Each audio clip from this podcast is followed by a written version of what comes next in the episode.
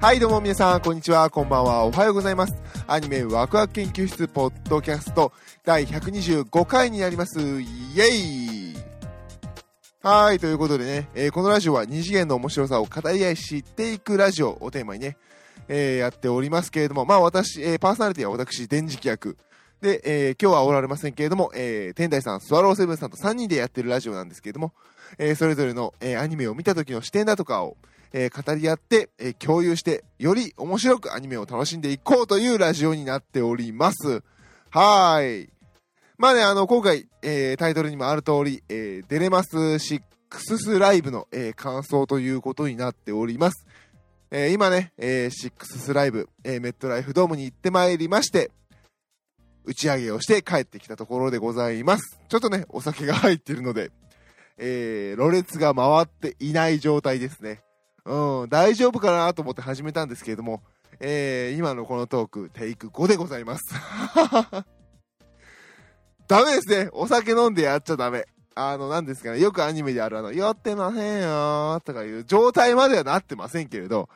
まあ、よろしくはないですね。というのを今、あの、ハイボールを片手に語っておりますけれども、ちょっとね、あの、上機嫌ではあります。はいはい、ということでね、えー、今回、えー、The Idol Master シンデレラガールズシックスライブメリーゴーランドームという、えー、イベントに行ってまいりました。その、えー、初日ですね。まあ、ドームツアーということで、えー、メットライフドームを 2days。その後、名古屋の、名古屋ドームでいいの？えー、名古屋のドームを、えー、2days ありますけれども、えー、そちらの方のメットライフドームの初日1日目に行ってまいりました。イェイまあね、あの、行きたかった、行きたかったというかなんかね、いまいち、あの、私のアンテナが低かったせいで、このラジライブのね、えー、申し込みがいつあったのかとか、えー、ちょっと若干ね、調査不足でして分かってなかったんですけども、まあ、それはそれは私たちのこのラジオパーソナリティメンバーの天台さんが、ここぞというところでこうね、チケットを手に入れてくれました。はい。まあね、立ち見席ですけれども。あのね、あー、で、天台さんを置いて私が言うのもなんですけれども、年老いた私らには、立ち見席はきつかった。まあまあ全然ね、あの大丈夫ですけど見れたんですけども、まあ立ち見席は辛いところで言うと、こう、なんていうのかな、こうカーブ、まあアーチ状になってるんですね。あの、下の地面のところが。こう、外野席に、あの、入り口から外野に向かってずーっと斜めになってるんですよ、道が。で、そこに立ってなきゃいけないんで、常に体は傾いてると。なので、あのー、私はあの、一塁側だったのかな、今回。なので、あの、右足側がずっとあの、段差で言うと下側だったんですよね。なので、ずっと右足を踏ん張ってなきゃいけないのは結構辛いものがありましたね。なので、始まるまではもうずっと地べたに座ってました。うん、でもね、あの、全然あの、一番高い位置なので、俯瞰で見ることができて、あの、ステージ全体を見渡せてよかったですね。そこはあの、立ち見席。なんか立ち見席の割に高えな、このチケットとか思いましたけど、でもちゃんと見ることができていい席でしたね。まあ一塁側で言うと、まあ私もね、野球詳しくないので、わからない人はわからないんでしょうけど、まああの、客席側からステージに向かって右側ですね。右側の、えー、まあ、真横ではないですね。うん。えー、っと、そうですね。わか、どれぐらいがわか、どういう言い方がわかりやすいかは難しいんですけども、えー、客席ど真ん中ステージをイメージして、えー、ステージに向かって、えー、の目線が90度だとすると、そうですね、だいたいスーッといって45度ぐらいかな。うん、そんな位置の一番外側の立ち見席にいました。なのでですね、あのー、ちょっとね、あのステージ側にあるモニターを見ると鋭角になってるんで、鋭角？鋭角？まあ、鋭角気味かな。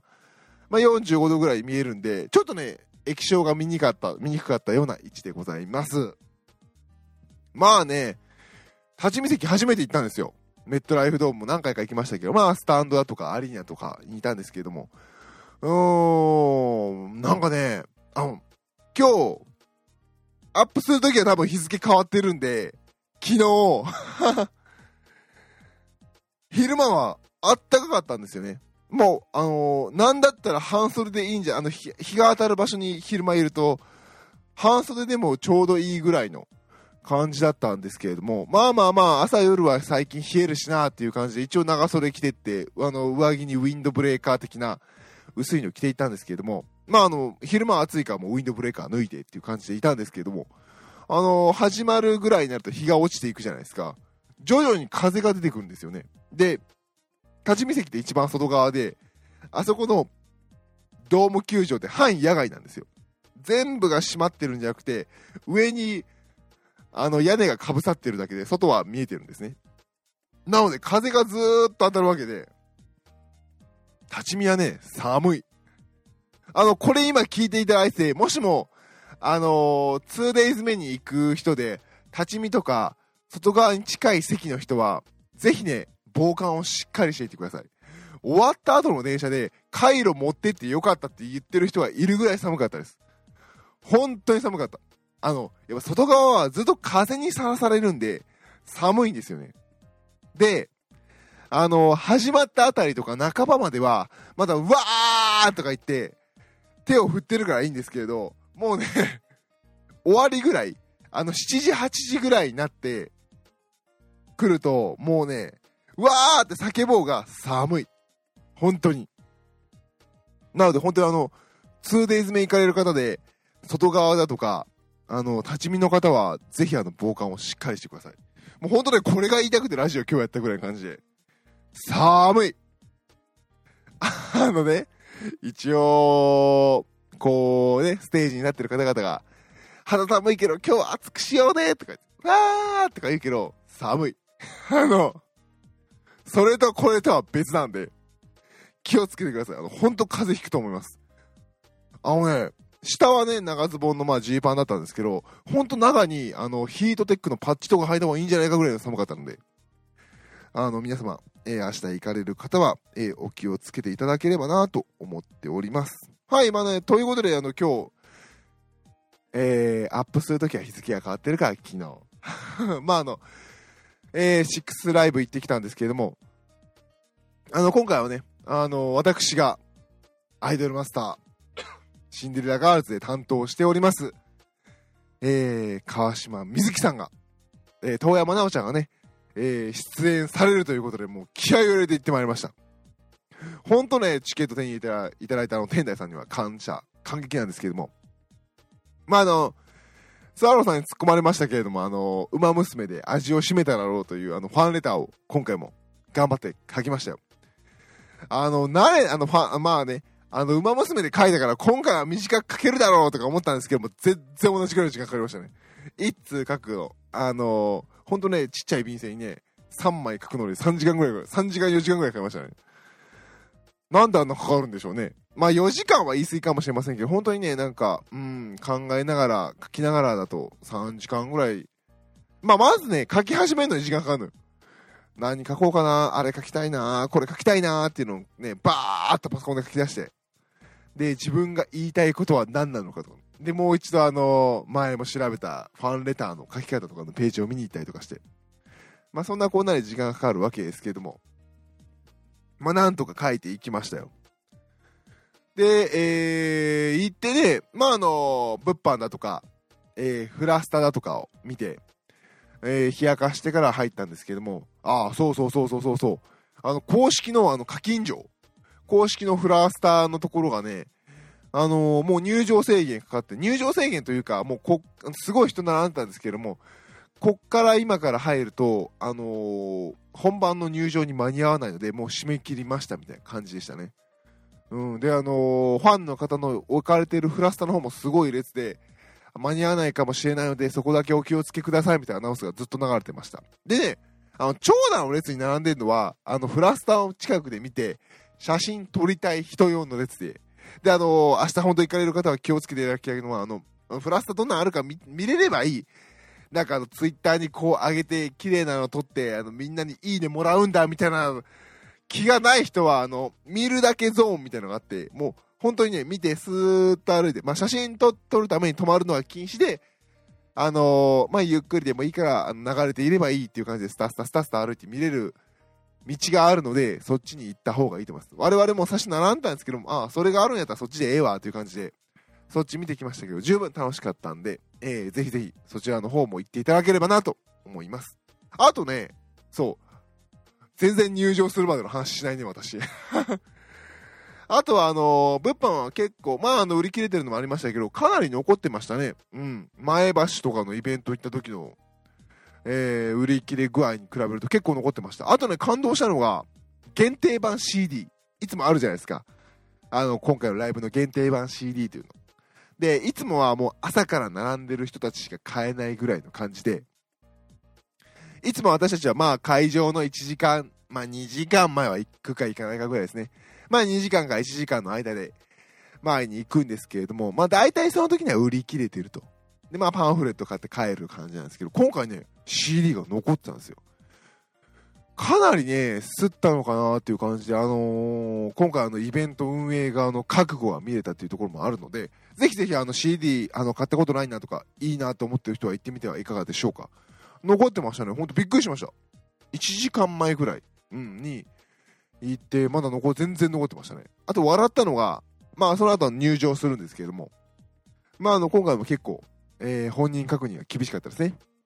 で、まああの、免許証と名前とで、本人確して、は、確認して入るんですけども、入ったところで、いきなりあるのが、物販が 物販があるんですよ。場内物販。えーってか思いましたまあ、あの、もちろん、あの、置いてる T シャツの種類が少なかったりだとかあるんですけど、場内物販もあるんで、皆さんぜひぜひ、あのー、絞り取られてくださいで、まあ、あの、入場して、いつも通り入って、あのー、右、右手側のところに、あの、段ボール箱がバーバーバーバーンって置いてあって、各、あの、演者さんの、なんですか、名前が書かれてて、あの、プレゼントボックスっていうんですかのが、あの、用意されてね、まあ、あの、そこに行って、あの、すっと、えー、富山奈緒さんにこう、ファンレターを出してきたんですけれども、あのね、私が一番でした。えーと思って、一緒にいた店内さんも、へーっていう感じで、なんか我々のイメージだともうね、あのプレゼントボックスいっぱいっていうイメージだったんですけども、まあ、シックスでいろいろたくさんイベントもやってるかっていうのもあるのかもしれないですけれども、まあ、遠山奈緒さんだけでなく、他の方ずらーっと並んでる中、まあ、あの、はみ出るぐらい物が入ってるだとか、そんなのは見なかったですね。うん。本当にあのー、どの箱も空っぽでっていう感じで、あー、まああの、馬娘の時はそこ、でもそこそこあったような気がしたんですけど、まあそれでも多分入れてる人って4人、5人ぐらいなのかなっていう感じでしたね。なのであの、本当にああれだけメットライフドームを埋める人がいて、ファンレターを書いて入れる人の人数ってこんなものなんだっていうのが結構衝撃的でしたね。びっくりしました。特に遠山奈緒さんとかだったらもっといっぱいあって、もう私のファンレターなんて目がつかないぐらい、うん、ないんじゃないかなっていう、プレゼントがあるんじゃないかなっていう印象だったのですごくびっくりしましたね。うん、だから、たまにツイッターとかで見るじゃないですか、ファンレターとか感想を送ることがどれだけ大きいかっていう話が出てると思うんですけど、実際にあの箱の現状を見るとすごい大きいんだろうなっていうのが印象でしたね。うん。なので、やっぱりあの、ファンレターが強いっていう意味合いはそこにあるのかなっていう気がする。まあもちろんね、あそこの方々は有名なので、あの、イベントでポッて入れるよりは、ちゃんと事務所の方に手紙が行ってるのだとも思ってるんですけどね。うん、でもそれでも、なかなかに衝撃的な光景でしたね。うん、びっくりしたのがそこで、もう一番びっくりしたのはそこですね。うん。まあもちろんね、私が入ったのが1時間45分、1時間前、45分ぐらい前だったんですけども、まあなので入りはぐらいは、具合はなんていうの、6割 ?7 割いくかいかないぐらいで、その後ゾロゾロゾロゾロ入ってきてる方々もいるので、まああの、私以外にも入れてる方はいますし、私が行ったのは一塁側だったので、三塁側の箱はもしかしたら満杯なのかもしれませんけど、まあ割合で言うとそんな感じ。うん、まあ5割、6割入ってる中で私が初めてポって入れたっていう感じで言うと、その後まあ5割、4割が入ってきたとして、うん、入るプレゼントボックスのものっていうとまあ1個、2個。で、反対側の三塁側を考えると、4、5個なのかなっていうのが今回の感想ですごくびっくりしましたので、ね、ぜひあの皆さんあの、イベント行ったりだとか、このアニメ好きだなっていう時はあの、ぜひぜひあの、感想を送るようにしましょう。本当にね、今回は、そこが一番、あの、びっくりしたし、印象的でしたね。はい。まああの、ごめんなさいね。もう15分もうライブの話をしてないと。今自分で数字を見てびっくりしましたけど。まああの、ライブはね、あの、素晴らしかったです。すごい楽しくて、あのー、これだなっていう感じの流れでしたし、あとはあのー、前橋に行った時の話もしましたけど、やっぱり世代交代感っていうのはすごかったですね。まあもちろんあのー、いつもの、いつものメンバーというか、あの、メインの初期からおられるニュージェネレーションズだとか、その辺の方々もいるんですけれども、やっぱりあの、メインでたくさん歌っているのは、その後から加入されていった方々の、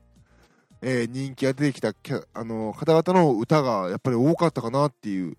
印象ですし、多かったかなというか、まあそっちに注力するというか、ニュージェネレーションズはニュージェネ、ニュージェネはニュージェネで歌うんですけれど、ニュージェネだわーっていう、まあもちろんニュージェネだわーなんですけど、ニュージェネレーションズがこれの全ての中心なんだという感じではなかったですね。新しい波、新しい、えー、方々、そういう人たちも全部含め、アイドルマスターシンデレラガールズで、あのー、前々からこう支えてきた方々、キャラクターたちがいなくても大丈夫、やっていけるんだ。我々はっていうのをちゃんと示した、えー、いいライブだったんじゃないかなっていう思いますね。やっぱり、うん、天台さんにも話して、天台さんも同じように感じられていたようですけども、うん、世代交代感、このコンテンツはまだまだ続けるんだっていう強い意志を感じましたね。ほんとそういうライブでした。もう細かいね、ライブのね、瀬取りだとか、あの、こうだったみたいなね、話はあまりする気ないんですよ。もうたくさんそのね、ファミツー .com さんだとか、あの、デレマスのね、公式ページでいろいろ語られているので、詳細はね、そっちを見ていただければなと思います。私はね、もう、個人の細かく感じたところでも寒かったとか、その辺が一番重要かなと思ってたりしますね。でも全然あの、立ち見席もいいので、今後ね、あの、今回立ち見は見送ったっていう方も、立ち見席を見ていただければいいのかなと思います。特にね、今回あの、ゴンドラがね、すごかったんですよ、ゴンドラが。あのー、こう、人で押されていくじゃないですか。でね、今回ね、あの、ゴンドラがね、あの、アリーナ席の外側をずっと這う形で、なんかね、あの、線路みたいなのがあったんですよ。で、あー、なんやろあれ、多分ゴンドラやろなーっていう感じだって、で、まあ、あの、ゴンドラ、えー、自動で動くようにすんのとか思ってたんですけど、あの、パッと見た感じ、来たゴンドラは、人力で押してる感じがしたんですけど、今回のゴンドラはね、上に動くんですよ。ウィーンって。ある意味3次元。移動しながら、ゴンドラの下のジャッキが上がって、ウィーって、あの、演者さんたちが上に上がっていくんですよ。で、今までのゴンドラの3つ分ぐらい上、あの、2階建てぐらいまで上がるんですよ。うわーって上がって。で、アリーナ席の一番、アリーナじゃない、あの、ごめんなさい。えー、スタンド席の、あの、前方部分あるじゃないですか。あれの真ん中中くらいぐらいまで、うわーって高さが上がって、演者さんたちがうわーって手を振ってくれるんで、本当にあの、アリーナ席の上の方、立ち見席からも、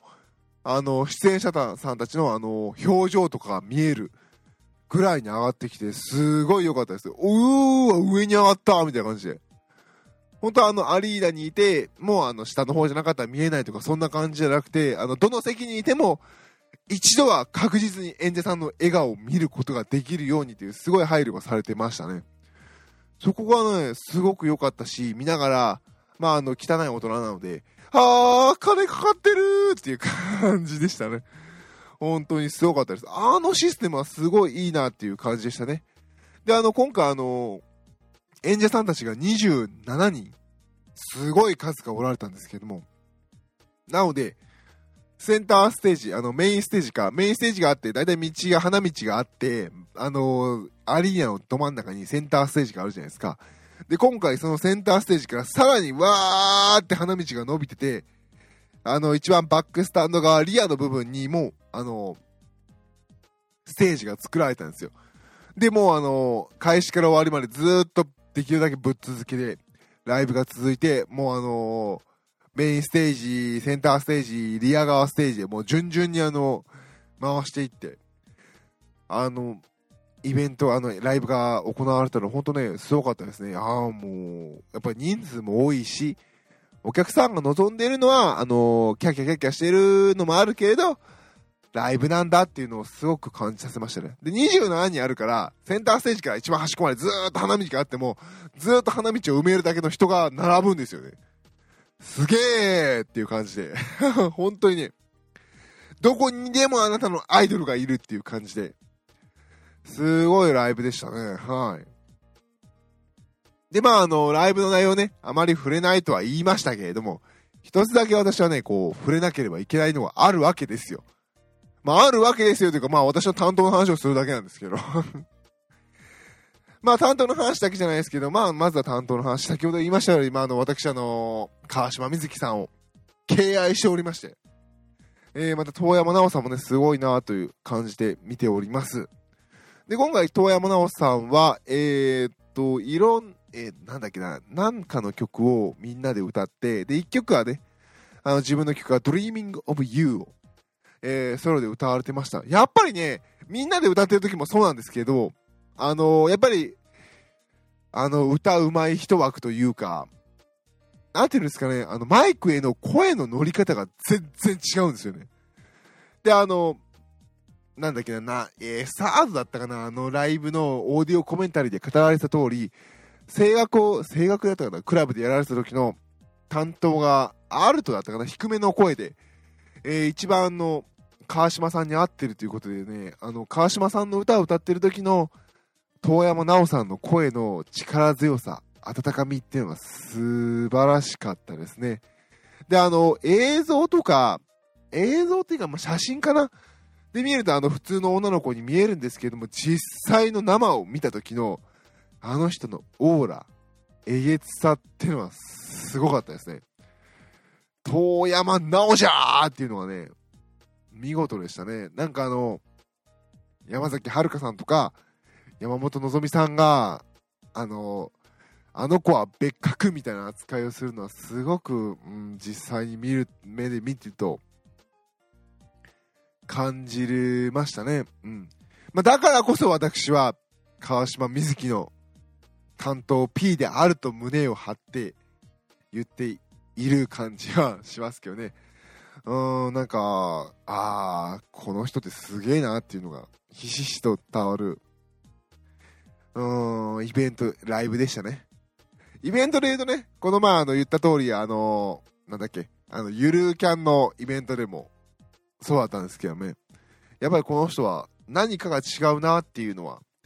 見て取れた感じでしたね。その他で言いますとね、あとはそうですね、印象的だったのは、まああの、安野京野さんだとかで、皆さんうまいのは、うまい方は素晴らしかったんですけども、おって思ったのは、そうですね、えーと、一つは、えどれだ？どれだっけ？今ね、あの、公式のセトリを見ている、見ながら喋ってるんですけども、えー、どの曲？あ、これか。えーと、一つは、薄紅。の曲で、えー、立花様の曲のはずだった気がするけど、まあ歌われたのは、あの、木村樹里さん、立花立花さん、えー、福原彩香さんの3人で歌われたんですけどもね、あのー、和風調の曲だ、曲なんですけども、これをね、あの、情感たっぷりに木村樹里さんが歌い切られてたのがすごかったですね。ああ、この人歌もこういうのができんだっていう感じで、なんかすごいびっくりしましたね。あのー、なんか自分の中でね、絞ろ箱声優だとか、ゲーマー、木村樹里とかあったんですけども、ああ、器用にこの人何でもできんなっていうのは、うん、びっくりしたところですね。で、もう一曲あのー、和風調の曲で桜の頃っていうのがあって、あの、まあ、確か、確かこれあれですよね、あのー、オーバー20のキャラクターが歌ってる曲だったんですけども、で、今回歌われたのが、えー、桜崎千ささんってよかったっけ？えーと、白坂香美ちゃんの人ですよね。で、あの、立花立花さん、花森ゆみりさん、えー、藤本彩香さんの4人で歌われたんですけれども、これをね、またね、花森ゆみりさんが、さっきも言ったように、あのー、木村樹里と一緒に情感たっぷりにね、拳聞かせて歌い上げてるのがすげえなと思って、本当にね、あの、最近の、まあもう、このレベルの人たちを新人声優さんって言っていいのかっていうのはあるんですけども、若手の方々の、あの、デレマスに追加されていってる若手の方々のポテンシャルの高さっていうのが、あもうすごかったなーっていうのは一番の印象でしたね。うん。花森ゆみり、パネーみたいな感じで、えー、見させていただきました。あとね、ちょっとゲームを最近あまりできてなかったんですけれども、知らなかったあの、アンデッドダンスロックっていうのはすごい私好きでしたね。曲調とかも好きで、これは良かったですね。で、まあ、あとはあの、純情ミッドナイト伝説とか、チューリップを生で見れたのが良かったですね。いやチューリップはいいね。よかった。だんだったったったらっただってもうかかってきた瞬間、はいーっていう感じで、良かったんじゃないかなって思っております。まああの、ライブの内容で言うと、個人的にはこの辺かなっていうところです。まあもちろん他のも素晴らしかったんですけども、一番印象的で、うん、心に刺さったのが、その辺かなって思っております。皆さんがね、あの、実際に行かれた方はどこか刺さったのかっていうのはまたね、それぞれあると思いますけどもね、あの、機会があればお聞かせいただきたいなと思っております。まあね、あのー、今回、本当はね、今回あのー、ゴジラの映画を見てきたんで、ゴジラの話しようかなと思ってたんですよ。旬だしね。公開されたばっかりやし。でもなんかね、あのー、ライブを見ると、ライブの話してなあかんなーっていう感じで、今回、えー、その話をさせていただきました。アップするときはね、日付変わってると思いますけれども、私、2days 目も行きます。2days 目のね、ラジオをやるかどうかはちょっとね、あのー、私の、あのー、体力次第かなっていう感じもしますけれども、まあ、あの、同じように楽しませていただけるんじゃないかなって期待はしております。はい、ということで、えー、本日、えー、本日は、本日はじゃないな、今週は、えー、アイドル、えー、The アイドルマスターシンデレラガールズえー、シックスライブ、メリーゴーランドリ、えー、ドメリーゴーランドームの、えー、イベント、えー、メットライブドームで行われました1日目の感想をお伝えいたしました。えー、どうもありがとうございました。パーソナリティは私、電磁気役でした。では皆さん、また来週あ、コミケ受かったんでコミケ来てね。は は